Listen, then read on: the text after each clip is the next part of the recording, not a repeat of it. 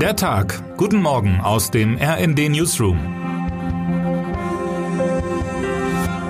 Es ist Montag, der 1. August. Fußball Deutschland ist um ein Kapitel reicher. Es wäre schön, erklärte Bundestrainerin Martina Voss-Tecklenburg vor dem EM-Finale gegen England, wenn das Wembley am Ende uns gehören würde. Der Traum der 54-Jährigen zerbrach in der 111. Minute. Die Engländerinnen jubelten im Stadion mit knapp 90.000 Fans und bei den Deutschen flossen bittere Tränen. Enttäuschte Fans lagen sich auf den Fanmeilen in Berlin in den Armen und in Englands Pubs wurde wohl noch das ein oder andere Pint gezapft. Aber dennoch bleibt die Gewissheit, Niederlagen fühlen sich anders an. Die deutschen Nationalspielerinnen eroberten am Ende zwar nicht das altehrwürdige Wembley-Stadion, aber sehr wohl die Herzen einer Nation. Vom Sommermärchen 2.0 ist vielerorts die Rede. Es ist eine Begeisterung, die überschwappt in Sphären, wo Frauenfußball lange Beiwerk war. UEFA-Chef Alexander Seferin stellte bei einem Blick auf die TV-Quoten fest, die Zahlen sind überragend. Er fordert, den Frauenfußball auf exakt dieselbe Weise zu entwickeln wie den Männerfußball. Selbst Bundeskanzler Olaf Scholz will sich nun mit DFB-Direktor Oliver Bierhoff zu einem Fußballgipfel treffen. Man werde sich dabei um das Thema Bezahlung im Fußball nicht herumdrücken.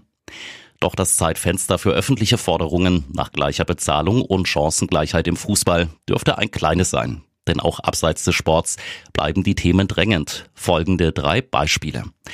Die Schlacht um Cherson. Die Ukraine rüstet sich zu ihrem bisher wichtigsten und schwierigsten Gefecht. Einem Gegenangriff auf die russischen Truppen in Cherson berichtet RND-Chefautor Matthias Koch. Für die Ukrainer sind die Risiken groß. Die Chancen allerdings auch. Eine russische Niederlage in Cherson könnte den Kriegsverlauf in der Ukraine drehen und Wladimir Putin in Moskau politisch ins Wanken bringen. Droht eine Energiepreisprotestwelle? Querdenker und Corona-Leugner haben ein neues Thema für sich entdeckt, die Energiepolitik. Russlandfreundlich und Putin-nah waren große Teile der Corona-Protestbewegung ohnehin. In Telegram-Gruppen der Szene wird schnell ausgemacht, wer Schuld am Krieg in Europa hat. Die Ukraine, die USA, der Westen. Szenebeobachter fürchten eine von Rechtsextremen und Demokratiefeinden gesteuerte neue Protestbewegung im Herbst. Wenn das Gas knapp zu werden droht und die Energiepreise steigen, könnte auch die Protestbereitschaft der Deutschen massiv zunehmen, erklärt mein Kollege Felix Hüßmann in seinem großen Bericht. Atomkraft, ja oder nein? Fracking in Niedersachsen, mehr Windenergie in Bayern, oder gar neue Atommeiler für Deutschland. Der Herbst rückt näher und die Debatte darüber, wie Deutschland die kalte Jahreszeit überstehen und für die Zukunft krisenfester werden soll, wird hektischer und zum Teil persönlich. Mittendrin CSU-Chef Markus Söder. 2011 war Bayerns Ministerpräsident ein entschlossener Befürworter des Atomausstiegs. Heute will er ihn ebenso entschlossen aushebeln. Da sich die Lage radikal verändert hat, kann sich auch die Meinung eines Politikers ändern, kommentiert RND-Hauptstadtkorrespondent Markus Decker. Bei Söder komme jedoch der die politischen Sitten zersetzende Schuss Unverfrorenheit hinzu. Die Methode Söder, anderen in die Parade zu fahren, um von eigenen Versäumnissen abzulenken, greift auch hier.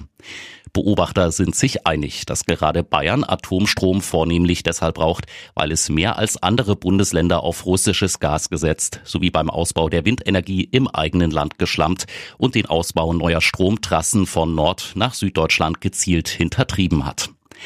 Bundeswirtschaftsminister Robert Habeck ordnete aufgrund der realen Bedrohungslage einen neuen Stresstest zur Stromversorgung an. Ergebnisse sollen laut Ministerium in dieser Woche vorliegen. Dann können alle Beteiligten faktenbasiert diskutieren. Selbst Markus Söder. Termine des Tages. Außenministerin Annalena Baerbock bricht am Montag nach New York auf, um dort an einer Konferenz der Vereinten Nationen zur Überprüfung des Atomwaffensperrvertrags teilzunehmen. Der mehr als 50 Jahre alte Vertrag, dem 191 Staaten beigetreten sind, bildet die Grundlage für atomare Abrüstung weltweit. Bundesverteidigungsministerin Christine Lambrecht besucht heute das Waldbrandgebiet in der sächsischen Schweiz. Und mit Europa League-Sieger Eintracht Frankfurt, dem ersten FC Union Berlin und Aufsteiger Werder Bremen sind am Montag drei weitere Fußball-Bundesligisten in der ersten Runde des DFB-Pokals gefordert. Wer heute wichtig wird. In Großbritannien beginnt heute die Abstimmung in der konservativen Partei über die Nachfolge von Parteichef und Premierminister Johnson. Zur Wahl stehen Ex-Finanzminister Sunak und Außenministerin Truss. Die beiden erhielten in der Vorauswahl der konservativen Fraktion die meisten Stimmen. Und jetzt wünschen wir Ihnen einen guten Start in die neue Woche. Text Alexander Krenn, am Mikrofon Gisa Weber und Philipp Rösler. Mit rnd.de, der Webseite des Redaktionsnetzwerks Deutschland, halten wir Sie durchgehend auf dem neuesten Stand. Alle Artikel aus diesem Newsletter finden Sie immer auf rnd.de slash der Tag.